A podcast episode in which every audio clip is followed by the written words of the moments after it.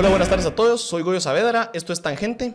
Eh, si todavía no se han suscrito a las plataformas, recuérdense suscribirse oprimiendo el, el, botón. Hoy tenemos un súper programa. Me acompañan Sara Larios, abogada. Bienvenida, Sara. Gracias. Y Marisa Carrascosa. Tengo que decirles que este programa nos lo estábamos peleando a lo interno, algunos miembros de Tangente. Eh, yo la, la, saqué adelante. En realidad, para mí es un honor tenerlas por aquí. Vamos a conversar sobre una acción muy reciente eh, que ustedes han planteado y queremos que nos cuenten un poco alrededor de eso. A ver. Sara. Gracias, Goyo. Gracias por la invitación en primer lugar. Qué bueno que finalmente pudimos concretar este programa, que vamos a tratar un tema que nosotras creemos que es de mucha importancia. Eh, Marisabel, Lucrecia Aguilar también, que no está con nosotras hoy, pero también es parte de este planteamiento, y yo, hace más o menos tres semanas, planteamos una acción de inconstitucionalidad general ante la Corte de Constitucionalidad en contra de un acuerdo del IX, el acuerdo 1124, que es el que regula todo lo relativo a los, a los beneficios a los que se puede acceder por las condiciones de vejez, invalidez y sobrevivencia. En nuestro planteamiento hacemos ver que este acuerdo contiene disposiciones discriminatorias por razón de género, debido a que establece condiciones adicionales para un beneficiario hombre. Entonces, para explicarlo en términos tal vez eh, simples y poder entender el escenario de la disparidad, cuando una pareja de cónyuges, si ambos contribuyen al seguro social, ambos trabajan de igual forma, si el hombre, por ejemplo, fallece, la mujer tiene el derecho de ser considerada eh, beneficiaria como sobreviviente, pero en el caso contrario no. Si una mujer que ha contribuido y tiene un cónyuge fallece, ese cónyuge no tiene el derecho de optar a una pensión por sobrevivencia, a menos que demuestre estar total y permanentemente incapacitado para trabajar, así lo dice el acuerdo.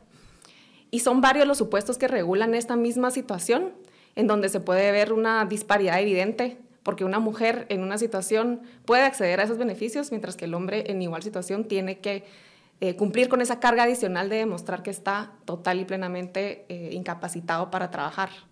Entonces, en nuestro planteamiento hacemos ver eso y ese es el, digamos, la esencia de la acción.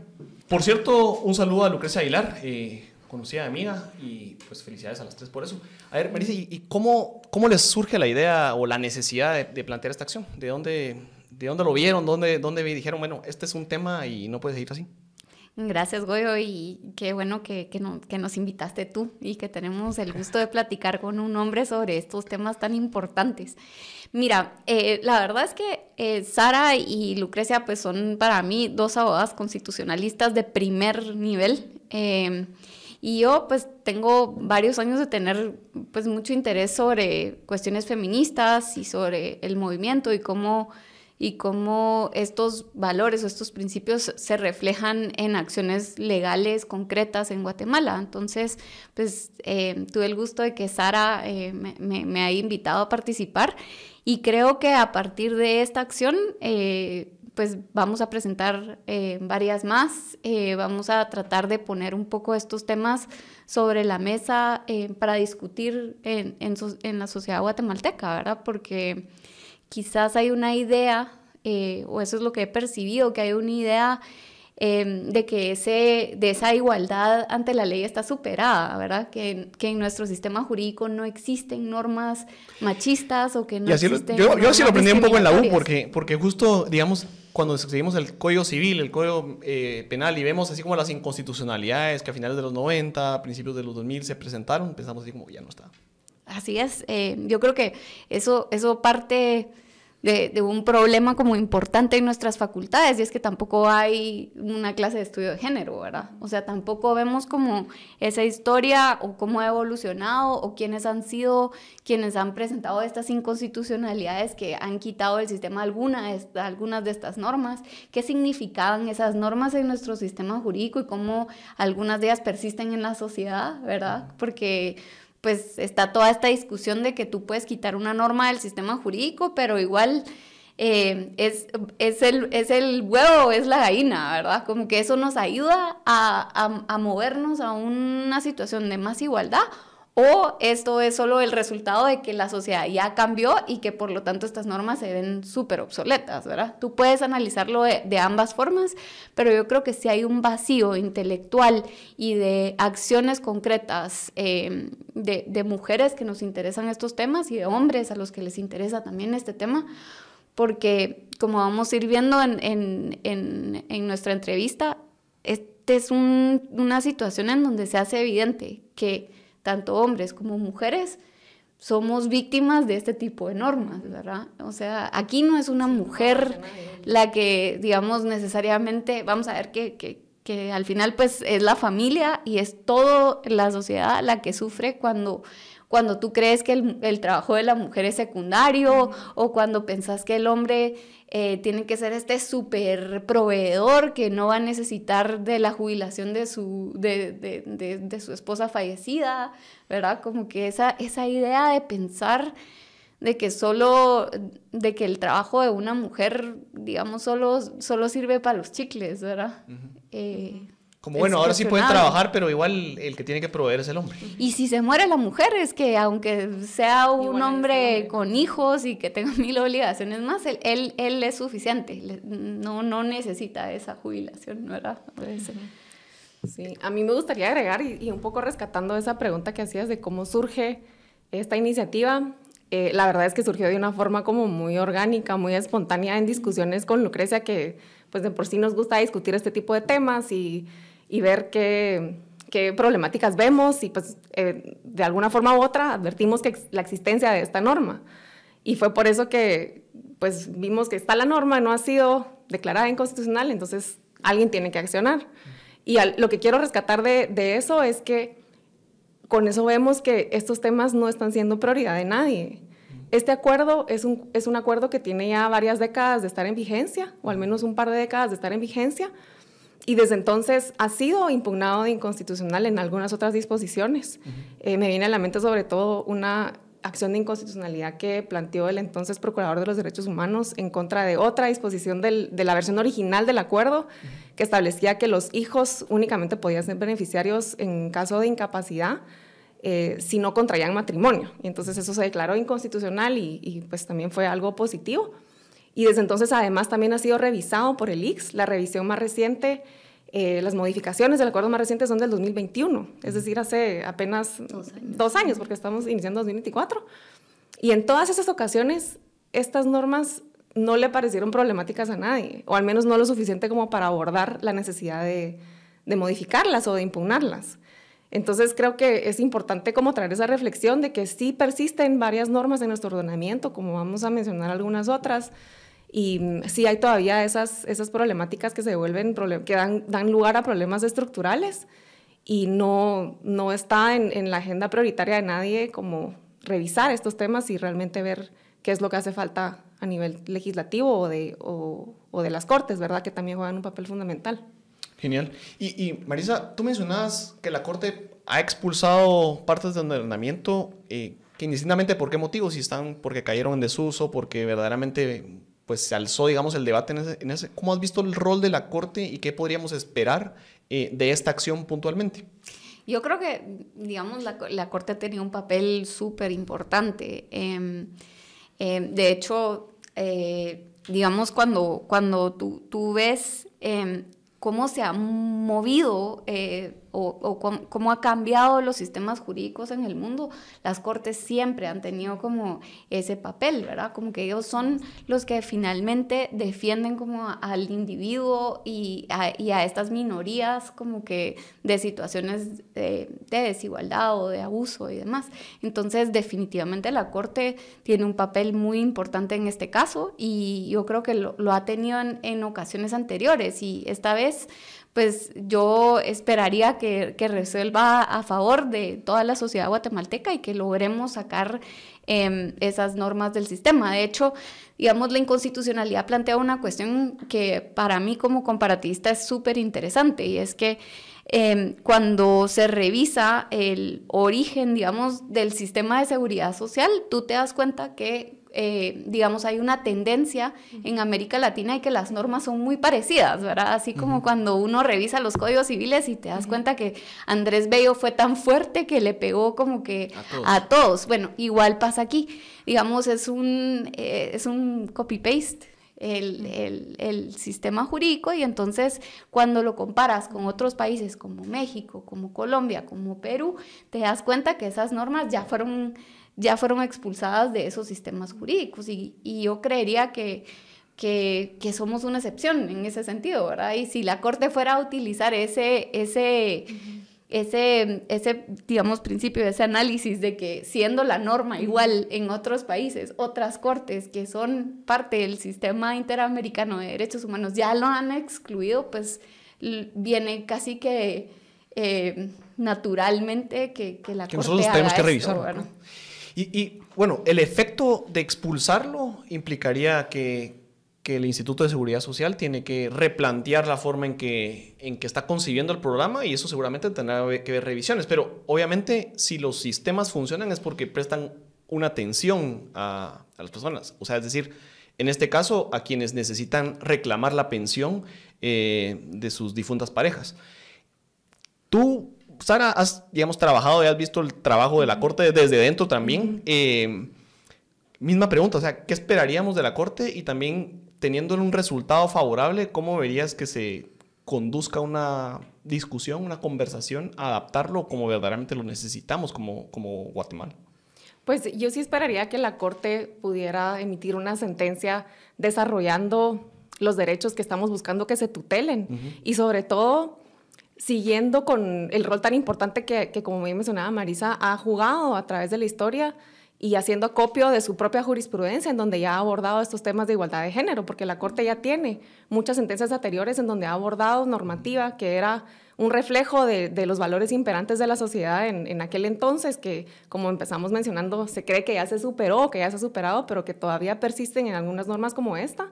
Entonces la Corte eh, debe y, fácilmente puede hacer acopio de otros pronunciamientos anteriores en donde ya ha desarrollado este tipo de derechos y que la única que conclusión que, le permite para que la para que la gente los que nos escuchan tengan así como bueno y, ¿cuáles fueron? sí totalmente. Y creo que al mencionarlo porque me pasa que, que de verdad me, me, gusta hablar de ese tema entonces he compartido estas reflexiones con otras personas que tal vez no las conocen y al mencionarlo las personas que tal vez no recuerdan esta normativa eh, se, se, quedan choqueadas de, de, que realmente podía existir regulación que dijera esas palabras, entonces las voy a mencionar.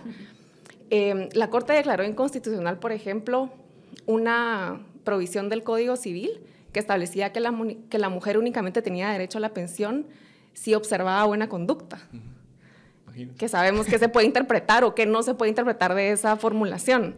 Otra disposición que fue declarada inconstitucional por la Corte establecía que la mujer únicamente podía recibir una indemnización por casos, por daño moral en casos de, violación o de algunos delitos sexuales, si había, a menos que hubiera llevado una vida notoriamente desarreglada. Entonces, si se podía, digamos, argumentar ante un juez con criterios totalmente subjetivos, no sé ni qué quiere decir esas palabras, una mujer en una situación tan vulnerable no podía acceder a una indemnización por daño moral. O la clásica de que tenías que pedirle permiso a tu esposo para poder para trabajar. Poder trabajar. Eso también. ¿Estas dos ¿cuándo, eh, fueron expulsadas? Estas, esta, de hecho, el número de expediente es 541 y en 2010. Si alguien lo quiere pues, buscar, yo creo que yo sí fuera... O sea, hace 10 años, me gustaría. Pero entonces vemos que no es, no es tampoco hace 30 años que empezó a funcionar la corte y fue lo primero que, no, o sea, realmente es, es, son planteamientos no tan antiguos como uno creyera. También me gustaría destacar otro planteamiento del año 92, del expediente 84 y 92, también si alguien lo quiere, lo quiere consultar, en donde la entonces procuradora adjunta de, de, la Oficina del Procurador de los Derechos Humanos impugnó, hizo un planteamiento bastante integral, digamos, e impugnó varias disposiciones del Código Civil, como la que menciona Marisa, y otras como la que prohibía a la mujer eh, volver a contraer matrimonio después de una primera disolución de matrimonio, a menos que hubieran pasado 360 días, cosa que no era prohibición para el hombre, entre otras disposiciones impugnadas. Y en esa ocasión la Corte no declaró la inconstitucionalidad, porque esa Corte en el año 1993, en donde se emitió la sentencia, todavía consideró razonable tener esas disposiciones en, en el Código Civil. Y nos lo enseñaban. claro. Era así como obvio, porque tenés que esperar a que si está embarazada, como que... Como no había prueba de ADN, entonces pues era problemático el tema de la presunción de paternidad. Exacto. Y fue hasta, hasta la existencia de la prueba de ADN que finalmente se declaró inconstitucional esa en específico. Pero en cuanto al trabajo fuera de casa sin autorización del esposo, la corte de ese momento Em, en su sentencia explicó que a su juicio eso era razonable porque el hombre únicamente podía oponerse si tenía motivos justificados y que esos motivos debían reflejar que si la mujer trabajara, entonces descuidaría el, hogar de la casa. Entonces es el tipo de normativa. Y otra cosa que me gustaría destacar de eso, sin querer, querer crear controversia, pero esa es la misma corte que ha sido tan elogiada por el caso del Serranazo, ¿verdad? Que, que pues en cuanto a ese papel histórico que jugaron, claramente hay consenso en que fue eh, algo muy positivo, una corte que de cierta forma salvó el orden constitucional a través de ese, de, ese, de ese caso. Pero entonces creo que sí llama la reflexión de, de, que son temas, digamos, distintos, ambos importantes, y que la una corte creo yo que no puede escudarse con el argumento de que es el pensamiento de la época, porque la Corte tiene el papel de, jugar una función contramayoritaria, una función de defensa de derechos. De interpretar la realidad con los, con los derechos. Bueno, y nos deja claro que igual los magistrados mucho defendieron el orden constitucional y, abrazamos, aplaudimos eso, pero, demostraron que fueron, demostraron que sus valores y su concepción de qué estaba bien y, mal era conforme una educación de 1950. Eh, Gracias. Tú mencionabas que había otras, hay otras, otros temas que todavía, digamos, están ahí como para no venir a decir, miren, igualdad ante la ley, todos somos iguales ante la ley. Eso ya, eso ya, primera generación ya fue superado. Voy a tirar eh, un par de balazos entonces. Va. Digamos, hay, hay, un asunto de nacionalidad que me parece interesantísimo eh, y es que, por ejemplo, en Guatemala, eh, si una mujer guatemalteca se casa con un extranjero, eh, ella no puede reclamar la nacionalidad de la pareja, mientras que si un guatemalteco varón eh, contrae matrimonio con una extranjera, él sí puede reclamar que ella sea eh, nacionalizada guatemalteca. Eso es, me parece una cosa así evidente. luego, hay cuestiones en el Código Penal que todavía, digamos, creo yo que, que, tiene todavía reminiscencias de, de, ver como la prostitución o ese tipo de cuestiones como, como una, como digamos, muy pegado a, al, al, al, derecho penal, que creo yo que, que, no necesariamente va. Luego, digamos, cuando vemos toda la regulación laboral en materia de servicio doméstico, o sea, es que pensamos que el servicio doméstico solo lo hacen mujeres. Eh, ¿Verdad? Entonces, sí hay, hay varias cosas, eh, unas más evidentes que otras, eh, pero, pero digamos que reflejan em, una cosa que, que a mí me, me, parece muy profunda en, la, en el planteamiento que hicimos de la inconstitucionalidad y es cómo nos imaginamos esos hogares, ¿verdad? ¿Cómo nos imaginamos esos matrimonios? Em, pues el Código Civil es de los 60, el Código Penal es de los 70 y yo creo que em, pues 30 años más tarde, aunque la sociedad guatemalteca es conservadora, como que esas cosas ya han cambiado. Em, no es cierto que, que las mujeres aportamos para los chicles en las casas, ¿verdad? De hecho, esta es una sociedad en donde la mayoría de madres son madres solteras que son las fuentes de ingreso en sus, en sus hogares. Em, ¿verdad? Y a pesar de que muchas de las mujeres eh, trabajamos o trabajan en la informalidad, las que sí trabajan en la formalidad tienen este tipo de, normas en el sistema que nos valora su trabajo, pues.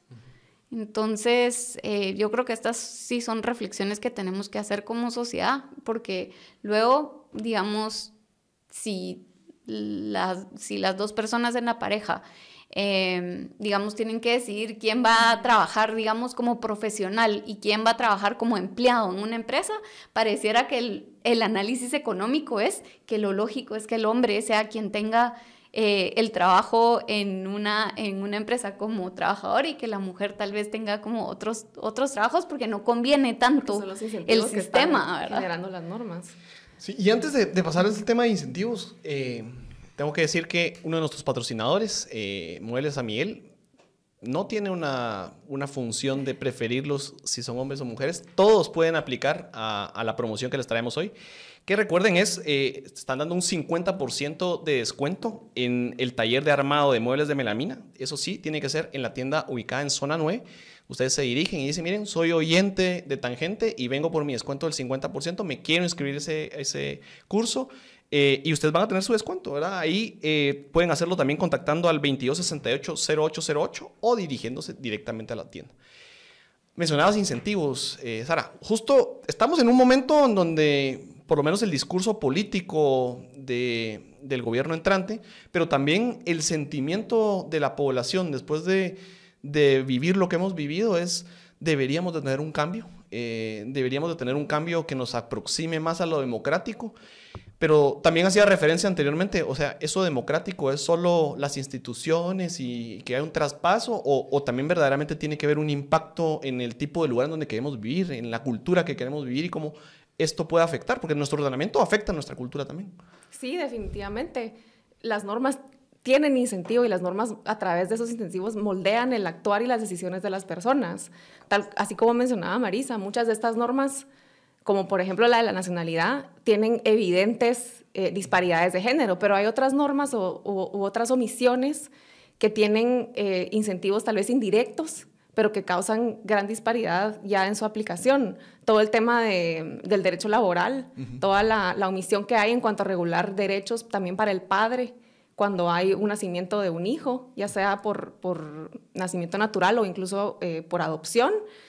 No hay derechos que permitan que también el padre pueda brindar ese apoyo en casa. Entonces, ¿qué incentivo indirecto genera eso? Podría verse, al igual que esta inconstitucionalidad, como una, un, un perjuicio para el hombre directamente, pero realmente está perpetuando ese incentivo de que la mujer no sea quien pueda ir a trabajar eh, fuera de la casa, fuera del hogar y realmente eh, cumplir ese rol también a nivel eh, más macro, ¿verdad? En la sociedad, tener un, impacto mayor en, las decisiones democráticas y en, incluso en, posiciones de poder público, como, como hablábamos antes de iniciar el, programa, todo este tema de, del papel de la mujer en la sociedad y el papel de la mujer en posiciones de poder y de, de decisión. Y creo que todo esto eh, llega a ser un reflejo de esas falencias, tanto a nivel de normativa como a nivel de las acciones de las personas.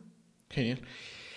Esto, o sea, en los momentos en donde ha, habido cambios es porque hay un, o sea, formalmente o informalmente, un proceso de organizarse. O sea, alguien lo conversó y dijo, no, esto no puede ser. Y es lo que están haciendo ustedes ahora. O sea, plantearon la inconstitucionalidad y dijeron, no tiene que ser. Dependerá de la Corte, pero ¿qué otros temas miran eh, alrededor de, de, este esfuerzo? Eh, cómo podría, digamos, avanzarse más eh, en, esa dirección. Sí, em, yo, yo creería, Goyo, que hay mucho de, hay un, digamos, hay, hay muchos filtros que nos prohíben como sociedad como de, hablar de cosas importantes para las mujeres, ¿verdad? Em, recientemente eh, se planteó la, la, propuesta de iniciativa de ley de, de Andrea Villagrán y, digamos, puedes estar de acuerdo o en desacuerdo con, el, con la iniciativa de ley. Pero, digamos, yo en redes sociales lo que vi fue un montón de comentarios en contra de, o sea, en contra de la menstruación per se. Solo para poner en contexto a, los oyentes, es una iniciativa de ley que pretende, eh, digamos, educar a las personas, eh, sobre todo a las escuelas, en temas de higiene y de salud menstrual. Y tiene un apartado en el que se promueve el que, em, el que haya acceso gratuito a este tipo de productos em, y digamos, la reacción de mucha gente fue un ataque, o sea, un ataque que creo yo que va más allá de, la, de, una discusión lógica o, o, de una discusión política, ¿verdad? O sea, lo que habían eran tampax manchados, gente diciendo, unas barbaridades cuando, o sea, uno puede cuestionar el modelo. Eh, y yo creo que es, es, importante que cuestionemos el modelo, el modelo de financiamiento, que cuestionemos si eso es algo que podría hacerse desde el Ejecutivo o si es necesario una, una ley, teniendo, digamos, eh, movimientos semilla el poder en el Ejecutivo, pues podemos cuestionar todas esas cosas, pero lo importante sería tener esta discusión y, y, y, yo creo que, que, no necesariamente como que hemos eh, impulsado y dado estos espacios para, para discutir de estas cosas, ¿verdad? Y partir del reconocimiento de la importancia de estos temas y, y, y de ver, como tú bien mencionabas, el impacto tan macro que tienen estas, estas cosas tan, digamos, eh, que parecieran pequeñas, ¿verdad? Que parecieran eh, pequeñas diferencias, pequeñas necesidades solo para las mujeres, pero en realidad no, en realidad, como decía Marisa, nos afectan, afectan a toda la sociedad, afectan al hombre tanto como a la mujer y afectan los grupos familiares en su conjunto. Y, y a mí se me hace también que tiene que ver con cómo, o sea, la pregunta, ¿cómo queremos vivir? Porque a mí la parte de, de el pedirle permiso al esposo para trabajar fuera de casa, eh, no sé, cuando yo estudié Derecho, cuando yo... Bueno, a mi esposa la conocí en la facultad, le mando un saludo a mi esposa, eso es una buena oportunidad para eso. Pero me, me pregunto, si ella viniera y me dijera, mira, ¿puedo trabajar en tal lugar? No sé, no sé, o sea, no, no sé qué hago, no, no, no creo que lo pueda leer desde algo en donde vivo, porque sencillamente ya no estaba para cuando ocurrió, pero para generaciones probablemente, esa fue una norma, ¿verdad? O sea, eso fue algo como que estaba ahí. Y tal vez eso es lo que no, no vemos cuando tenemos las discusiones alrededor de, pareciera, porque imagino que la resistencia de todos estos comentarios es este tema de las agendas y no sé qué, cuánto, y lo que pasa en Estados Unidos y eh, etcétera, todos los epítetos que quieran poner alrededor de, de temas que en verdad no se discuten con hechos, ¿verdad? A ver, yo creo que en primer lugar voy a hacer como un paréntesis de que lo que pasa en otros lados, claro que nos, nos importa claro. y nos afecta. Y como que pensar que las tendencias regulatorias en el mundo como que son algo malo, creo yo que es un, eh, es un error, ¿verdad? Como que lo que habría que cuestionar es cómo cómo se adapta eso, eso que está pasando en el mundo o esa discusión que está pasando en el mundo aquí a Guatemala, ¿verdad? Y yo creería que... Esa parte... es la explicación de la compartivista. Ah, exacto. eh, ajá, solo para no, para, para no estar tan en contra de esos flujos y contrainflujos, porque eso es el derecho, o sea, uh -huh. el derecho no, guatemalteco, pues por supuesto que tenemos muchas eh, instituciones que son originarias y propias y súper chapinas, pero la mayoría son instituciones que están en el supermercado global de derecho y que nosotros las hemos hecho propias, ¿verdad? Y que es la realidad de, de, de, nuestro Congreso, que ha sido el caso con leyes importantísimas como la extinción de dominio, uh -huh. o creería yo la, la que sí? está siendo tan problemática ahora del, contra el crimen organizado, okay. y que ni siquiera hay un proceso de adaptación, uh -huh. sino uh -huh. que es un proceso de copy-paste tal cual. Y, Entonces, y en ese sentido yo creo que cualquier, digamos, iniciativa que tenga un enfoque de género o feminista, como que también se tiene que, se, se, tiene que poder cuestionar, ¿verdad? También tenemos que poder ver como que qué efectos eso tiene en nuestra sociedad en particular.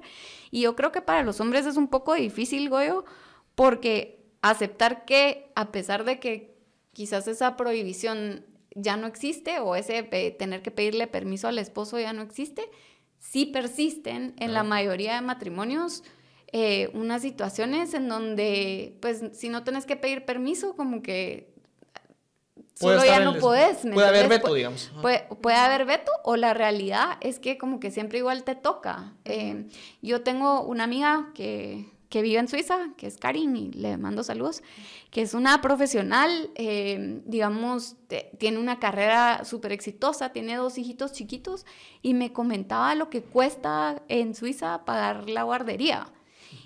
Y básicamente como que es, es carísimo, ¿verdad? Y, y, esa es una situación que tal vez no platicamos, pero entonces cuando es más caro mandar a una guardería a tus hijos o tenés un nivel de culpa como mujer tan grande de que no te sentís cómodo de que otra persona cuida a tus hijos, tendés a tomar esa decisión sin que tengas que ir a pedirle permiso o tener la carta firmada de tu ley. esposo, ¿me entendés? Sí. Sino que simplemente como que eh, este cambio social también implica que ustedes, los hombres, reflexionen de los privilegios que tienen por ser hombres, ¿sí?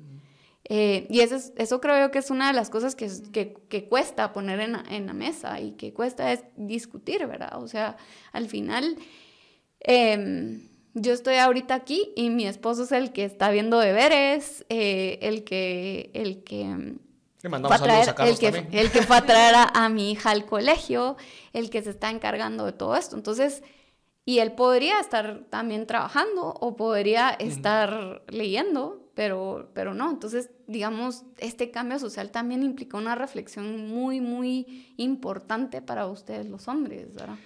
Y, y de esa reflexión, porque eventualmente, ok, el primer paso es, reconocemos que eso no es un problema, tiene que ser expulsada del ordenamiento jurídico, pero en un tema de previsión social principalmente, expulsarla del ordenamiento jurídico no solo es expulsarla porque tiene que adaptarse y tener, digamos, un acuerdo de discusión política, porque eso es lo que nos debería dar la reflexión, ¿cierto? O sea, discusión política y cómo vamos a sufragar o cómo el, el, el IX eh, tiene que emitir otro acuerdo para verdaderamente contemplar algo que sea equilibrado, ¿verdad? Sí, eh, creo que la, digamos, el, el, lo bueno de, del momento en que pues eh, finalmente logramos hacer este planteamiento es que estamos frente a una administración que he escuchado yo en varios discursos decir que una de las prioridades es eh, lograr que haya seguridad social para todos y creo que es tierra más fértil de la que era antes para, para llevar a, a la discusión estos temas y, y tener el apoyo cabalmente de, de un programa de, de parte del Ejecutivo que pueda hacer los cambios necesarios de declararse inconstitucional la norma. El, lo, lo, bueno y lo ventajoso de esta norma y este planteamiento es que la ley está redactada de tal forma que no es necesario emitir un nuevo acuerdo. Uh -huh. Simplemente hay normas más problemáticas en cuanto a planteamientos de inconstitucionalidad, ya hablando de temas un poco más técnico-jurídicos, porque la mera expulsión de la norma no arregla el problema, sobre todo en estos temas de género, porque generalmente la mera expulsión lo que hace es eh, eliminar la, el beneficio también para la mujer, cuando lo que se pretende es que haya una equiparación respecto del hombre o viceversa. En ese caso se suele recurrir más a planteamientos de inconstitucionalidad por omisión. Pero en el caso de este acuerdo, si se elimina esa condición adicional que establece la norma, en la forma en que está redactada, que establece que para poder acceder a los beneficios deben estar total y permanentemente incapacitados para trabajar, pues automáticamente la norma eh, queda redactada de tal forma que Hace incluye sentido, a los... es un adjetivo, los, digamos, solo es de... Es como un, de, de una colita de la, la norma colita, que, que, quedaría okay. expulsada del ordenamiento y por ende pues lo que, lo que tocaría es que el IX adecue sus programas. Genial. Eh, cuando estaban en la discusión de plantearlo, vieron, bueno, dijeron, esto es un legado que, que puede digamos, trascender a esto o más era un sentir de me molesta que eso esté ahí porque verdaderamente no puede ser que vivamos en un país en donde estas condiciones se estén imponiendo a, a, a un bloque de la población, que en realidad somos los hombres, ¿verdad? La, lo, el efecto es a quienes tenemos una pareja que, que tiene acceso que está a aportando. que está aportando. Eh, o lo vieron también como el inicio, digamos, de, bueno, esto debe estar en la agenda pública porque no está en la agenda pública, ¿verdad? Las discusiones de esta y otras, otros espacios. Eh, yo creo que eh, me voy a atrever a decir que yo soy como la activista del grupo y que Sara y Lucrecia son verdaderas académicas. Y cuando Sara me contó de la inconstitucionalidad, yo dije, esto es, esto es el principio de un montón de cosas súper interesantes que se pueden hacer. Y yo creo que la recepción de la inconstitucionalidad en redes fue algo que que ni Sara, ni Lucrecia, ni yo estábamos preparadas para sentir, ¿verdad? O sea, sí, cuando tú ves que gente te dicen, ala, esto me ha pasado, como que tengo este y este caso, eh, digamos, y, la, y la, la, misma gente te va poniendo como que otras situaciones en donde se han encontrado y donde probablemente no han tenido, eh, digamos, un respaldo jurídico para pelear este tipo de casos eh, pues creo yo que, que, nos hizo ver la luz a las tres y, vimos que hay pues un, nicho desatendido de este tipo de, situación y un montón de conversaciones pendientes, ¿verdad? Como sociedad.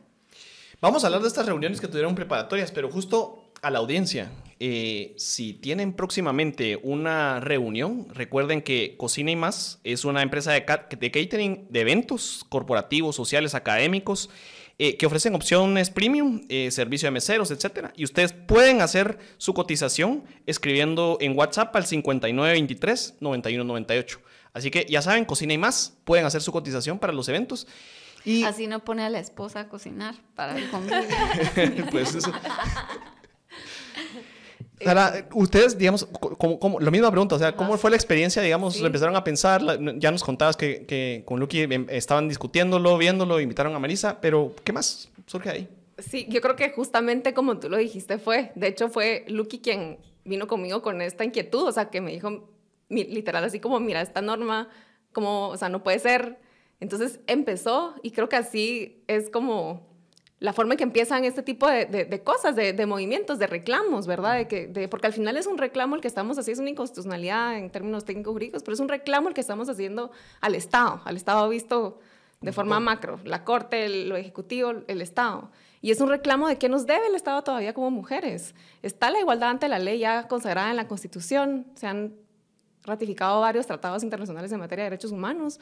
Entonces, ¿cómo puede ser que estas normas persistan y todo lo que ello genera que todavía eh, eh, se ve eh, en el día a día. Entonces surgió como ese enojo de, de, no puede ser que esto siga vigente, no puede ser que, que persistan normas así en el, en el, ordenamiento jurídico, pero como ya compartía Marisa, ver eh, lo que no sabíamos antes, digamos, en cuanto a casos particulares de cómo sí se ha manifestado la disparidad de estas normas eh, que nos han compartido tanto en redes. Se ha acercado eh, gente a decirles, miren, esto me, esto me pasó y yo justo no pude... Exacto, y, y casos tan extremos como, como mi tío peleó esto, peleó su pensión por 13 años, falleció hace un par de años sin haber recibido un, centavo del trabajo que demostradamente y por tantos años mi tía contribuyó al Seguro Social. Entonces, eh, ¿por qué esa, esa injusticia, esa disparidad? Y, y, lo importante también que tal vez yo, nosotras, eh, en particular yo sí me declaro que no, no sé al respecto, en términos prácticos de la aplicación de la norma tal cual está redactada ahora, que digamos,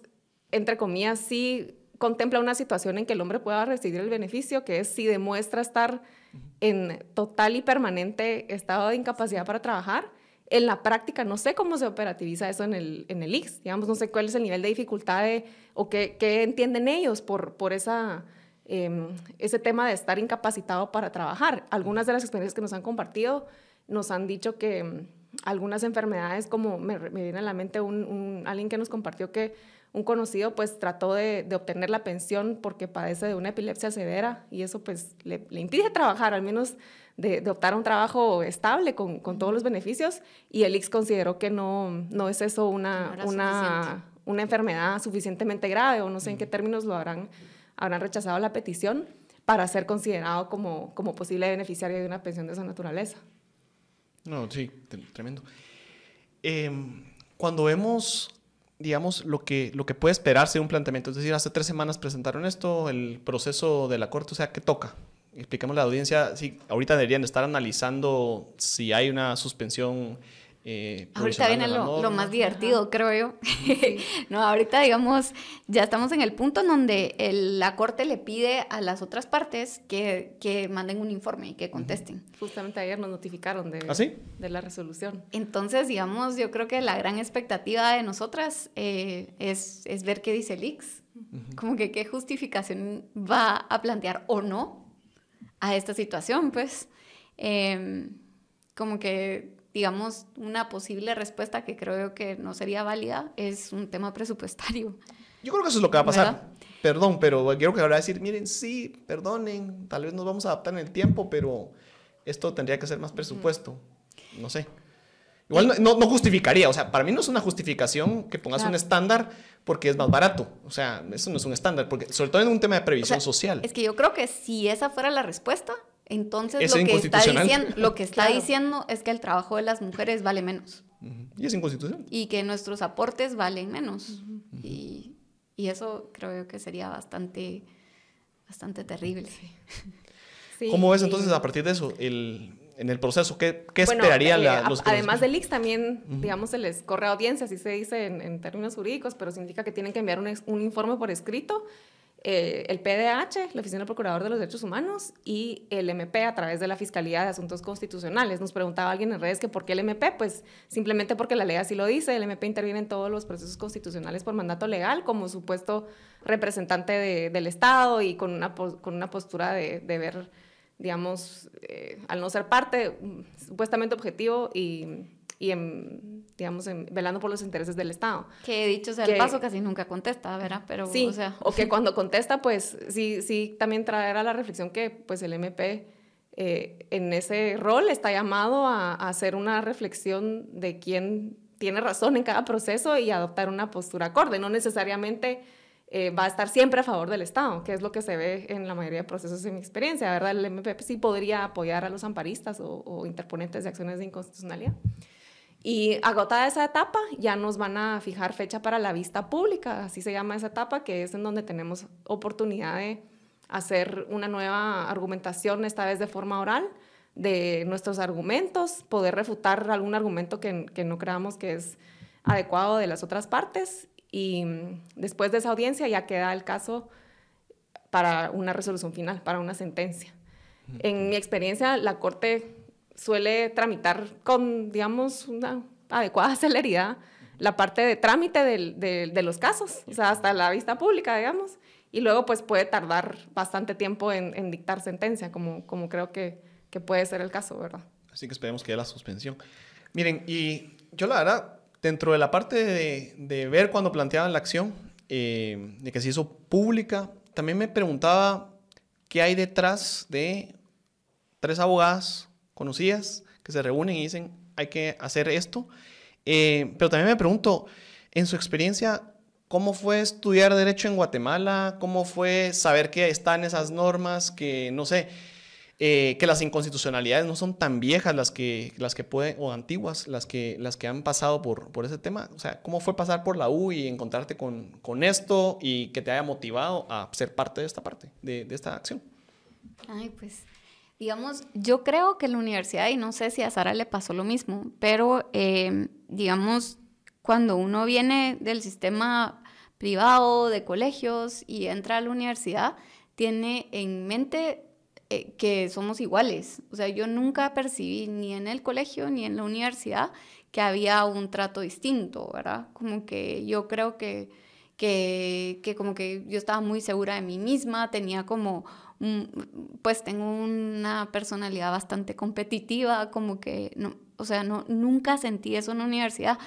Pero luego en la práctica sí me ha pasado. O sea, y les comentaba a ustedes antes del, del programa que la persona que, pues el profesor eh, que me hizo el examen público me felicitó y me dijo, Marisa, qué bien, qué bien tu examen, estás súper preparada. Ahora quiero ver que el reto sea que cuando te vea, cuando tengas 35, no estés en tu casa. Porque el típico, lo típico que pasa es que en las facultades hay más alumnos mujeres, estos alumnos tienden a sacar mejores notas que los hombres eh, eh, luego, como que, pues, en mi caso, yo me gané una, una beca, eh, pero muchas sí logramos hacer maestría. Y después llega la etapa en donde te casas, tienes hijos y tienes que salir del mercado laboral y pasaste de ser la asistente estrella de algún abogado mm, hombre y, después a, a, ser ama de tu casa. Y está bien ser ama de casa, pero lo que no está bien es que sea el sistema como que el que no, no te permita como que pensar en, pensarte de otra forma, ¿verdad? Y digamos, hay, hay personas como Sheryl Sandberg, que a mí me encanta leerla y que dice que muchas de las barreras pues están en la ley, ¿verdad? Y esas hay que sacarlas. Pero otras barreras son mentales, ¿verdad? Son el que las mujeres como que querramos siempre como que cumplir con todos los requisitos del trabajo que queremos aplicar, cuando los hombres a veces aplican teniendo solo el 60% de los requisitos llenos, porque como que todo el tiempo estemos pensando que, va, que viene al futuro, ¿verdad? O sea, voy a aplicar este trabajo eh, porque cuando me case y ni novio tiene, me, explico, porque como que hay estas barreras mentales que, que son difíciles de, de, de, borrar, ¿verdad? Y que por eso creo yo que es importante que nosotras estemos peleando con esas barreras que son legales, que son fáciles relativamente de pelear, porque las mentales son todavía más difíciles, ¿verdad? Entonces, yo si son mentales, quiere decir que, o sea, son un enfoque que se ha reforzado por el ambiente, es decir, son culturales. hay, hay, algo que está ahí. Que, que, te dice, no, es que una buena mamá se queda en su casa y cuida a sus hijos. No, es que como que no, no vas a aplicar algo si no sos perfecta o si no está mm, al 110%. O también lo que vimos en la generación anterior, ¿verdad? O sea, es el tipo de, de mamás que, que, que, eso es lo que, lo que vimos, entonces es difícil como no querer replicar eso. Y respecto a tu pregunta, yo agregaría en cuanto a lo de la universidad y todo eso, yo lo que agregaría es que, que realmente en la universidad no, no, se hablan estos temas, o sea, no, también es derecho, también es, es, es parte de, de, de, lo que tiene importancia, sobre todo teniendo un, grupo estudiantil de prácticamente, diría yo, hoy sí un 50% mujeres. Sin embargo, no hay clase de estudios de, género, impensable, pero incluso en, en, los enfoques de cada una de las materias como tal, ya mencionamos muchísimos de, los, de estas normas todavía problemáticas en, en diferentes ramas del derecho y, no es que todas las clases tengan que darse con, con una óptica de, estamos enseñando derecho laboral para defender los derechos de la mujer, pero sí creo que son temas que deben abordarse en cada una de, de las materias en la enseñanza del, del, derecho y ser como algo transversal que, que, que, dé las herramientas adecuadas a las estudiantes para, para sí triunfar en ese, en ese camino de no me quedo como, como estudiante de derecho, sino que puedo ejercer la profesión si, esa es si esa es mi elección. Entonces creo que esa... A mí me pasaba en la cátedra, una cosa eh, bastante extraña, y es que, em, digamos, hay una tendencia, y está estudiado, digamos, no, es no, no, solo es mi experiencia personal, sino que hay literatura al respecto, como que uno no, una no puede ser una profesora estricta, porque como que la, lo que esperan los alumnos es que haya una actitud de alguna forma maternal, amable, como que... Tiene que ser buena eh, onda si es profesora. ajá, porque, pero como que el profesor que es que es difícil, que es yuca, ese es, ah, ese es de, eh, o sea, eh, pero es, es de admirar, ¿me entiendes? Porque como que si es duro es porque, digamos, es súper pilas, es un abogado exitoso y entonces tiene el derecho de exigirnos, ¿verdad? Pero una mujer Em, tal vez no. Sí, y otro, otra reflexión que rescato de, de, la pregunta anterior que hacías en cuanto a los preparativos de la acción y las discusiones y todo, es que, em, pues sí, esta, esta acción en particular surgió tal cual, así como tres abogadas indignadas por una norma que, que creemos que no debe eh, tener vigencia. Pero desde entonces, en los preparativos, en, en reunirnos a, a firmarla, a presentarla, etcétera, hemos tenido como eh, un espacio que hemos encontrado bien bonito para discutir este y otros temas también de, de, otras normas, de otros eh, problemas, de otras oportunidades para, para incidir, que creo que ha sido eh, súper gratificante y que creo que muestra la necesidad de estos espacios. O sea, creo que en algún momento también hasta eso discutimos, de la falta de espacios de mujeres en posiciones de no solo de poder, sino de, crecimiento profesional y que, y que nos podamos como em, aconsejar, orientar, eh, abrir oportunidades mutuamente y, y, reflexionar o sobre contar cómo se logra, ¿verdad? ¿Cuáles son los temas? ¿A qué nos vamos a enfrentar? Bueno, yo no sé cómo hacen ustedes sus preparativos, pero si la audiencia va a tener preparativos de algún tema y por ahí va a pensar en tomarse un par de tragos, yo les recomiendo Paris Mart. Recuerden eh, que hay que tomarlo antes de, del primer trago. Eh, una capsulita, esa la pueden encontrar en cualquier eh, tienda de conveniencia. Eh, Paris Mar, se toman una, van a amanecer mejor, cuidan el hígado, eso es importante. Y tal vez no solo si se van a echar los tragos, sino también si van a comer. porque a veces cuando piensan en preparativos uno dice, bueno, también el estómago tiene que estar contento para poder pensar mejor. sí, yo no, no, lo sé, pero pienso que a mí me sirvió al definir mi carrera y al estudiar eh, mucho el saber cómo otros y otras habían hecho lo que hicieron para tener éxito. Y supongo que, que parte de vivir en un espacio que se piense distinto, que hable los temas que, que son distintos, y esto puede ser en temas de género o en otras cosas, es eh, de alguna forma tener un, no sé, mentoring, tener un acompañamiento. Eh, saber cómo se logra estar ahí, ¿verdad? Y, creo que en los, en los temas de, dirigencia, de conducción, eh, hay muy poco. O sea, es decir, cómo nos enseñan a hacer o cómo podemos aprender a ser buenos eh, conduciendo en decisiones. Imagino que eso aplicaría lo mismo a, a, romper brechas de género. Eh, ¿Cómo se logró ahí? ¿Qué significa? ¿Cuáles son, los, ¿Cuáles son las formas de prepararse alrededor? ¿Cómo preparar tu familia? No sé.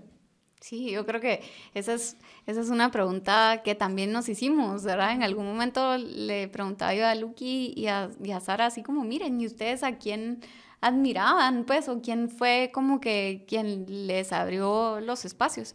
Yo tuve la suerte de que mi primer jefe fue Rosa María de Frae, que estaba, digamos, ella no es abogada, pero pero, pero estaba en el sector público, pues en ese momento era diputada y ella fue mi primer jefe. Y yo recuerdo muy bien lo lo bonito que era para mí ver su relación con su esposo, como que su relación con sus hijos y ella a full trabajando porque es una persona además súper exigente, súper trabajadora y también Rosa María tenía algo interesante y era que contrataba mujeres, ¿verdad? Eh, entonces, eh, para mí eso fue una enseñanza trascendental y al día de hoy, digamos, mi equipo está conformado por, por mujeres abogadas a las que admiro y, quiero muchísimo y de las cuales aprendo también, ¿verdad? Porque, porque uno va viendo como esos espacios diferenciados. En, en el caso de, de, mi oficina, pues ninguna tiene hijos ni, ni y pues hasta recientemente tampoco tenían esposos. Y, digamos a esas personas a veces también se les pone unas cargas de trabajo grandísimo, porque es esta mujer abogada que soltera, que no tiene, ajá, que a la que le puedes poner un montón de cosas encima Em, otra cosa interesante es que en esos espacios de trabajo a veces no se toma en consideración el ciclo menstrual y cómo hormonalmente pues nosotras también funcionamos diferente. Digamos los, eso, eso sí. Eso es, eso, es, eso es algo interesantísimo. Fíjate que em, hasta hace unos años cuando en el mundo como que las mujeres empezamos a tener roles más importantes de poder, se empezaron a dar cuenta que la toma de decisión y el y digamos tus capacidades eran distintas en el mes.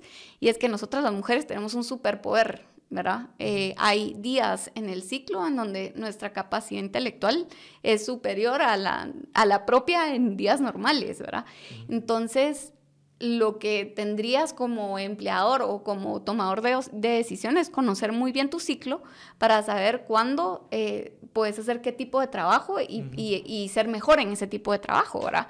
Eh, normalmente, pues el, el, ciclo o la menstruación siempre se ve como algo malo, ¿verdad? Como que eso es, ay, está regluda. Eso es como el, la, la, típica como percepción machista de estas cosas, cuando en realidad el, tu ciclo lo puedes aprovechar de una forma súper eficiente y, muy interesante. Hay un libro que les recomiendo a quienes les interese este tema que se llama The Flow, en el que como que, en el que precisamente se hace ver cómo eh, los espacios laborales eh, y los horarios laborales Em, se podrían ajustar de una forma diferente para nosotras, ¿verdad? Luego, digamos, es típico em, que en los colegios... ¿Y de eso hay un estándar general o es así como medir esto, hay que entenderlo? Pues lo, lo, principal sería que una se entienda su ciclo, porque el ciclo no es igual para todas, ¿verdad? como que el, el, ciclo de Sara no va a ser el mismo que el mío. Eh, sí, o sea, cabalmente cada una como que es distinta, eso eh, todas lo sabemos y también hay una diferencia en qué tanto afectan ciertos momentos del mes a una que a otra, ¿verdad? Hay quienes padecen de cólicos súper incapaz y súper debilitantes, ¿verdad? Porque el dolor es muy extremo y, y, hay quienes tienen un nivel de energía como muy alto en otros momentos, pero la ciencia está en cuanto a cuál es, digamos, en términos generales, el efecto de cada una de las hormonas que van fluctuando a través del mes. Entonces sí que es posible como saber eh, qué esperar, más que porque, digamos, yo creo que no, no se trata de, de, pretender o exigir que, que, el mundo gira alrededor de nuestro ciclo, pero creo que si uno lo comprende, se, se, conoce y tiene la, digamos, la suerte de contar con una como jefa como Marisa que, que tiene esa, esa um, aceptación de, de, del conocimiento de esos cambios, entonces sí que se puede como preparar mejor para, para los retos de la vida en cada momento yo lo, lo, he visto mucho, ahí sí me estoy yendo con, por la tangente, digamos, Genial. me permito el, el uso de la, palabra acá, eh, con este tema, pero a mí me gusta correr y este tema que también lo hemos discutido con, con Marisa y Lucky, eh, lo he visto así como súper claro en, en, mi entreno de, de la corrida, como que veo súper evidentemente los niveles de energía que tengo tan diferentes en diferentes momentos del mes.